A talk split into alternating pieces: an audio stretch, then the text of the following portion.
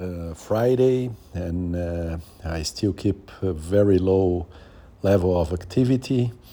And uh, in fact, in the past uh, two weeks, uh, with all the craziness of agenda and the trip to the US, uh, eating a lot of things, drinking, and heavy agenda, I for sure gained some additional weight.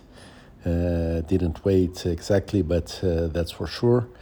And I'm quite uh, out of shape, let's say.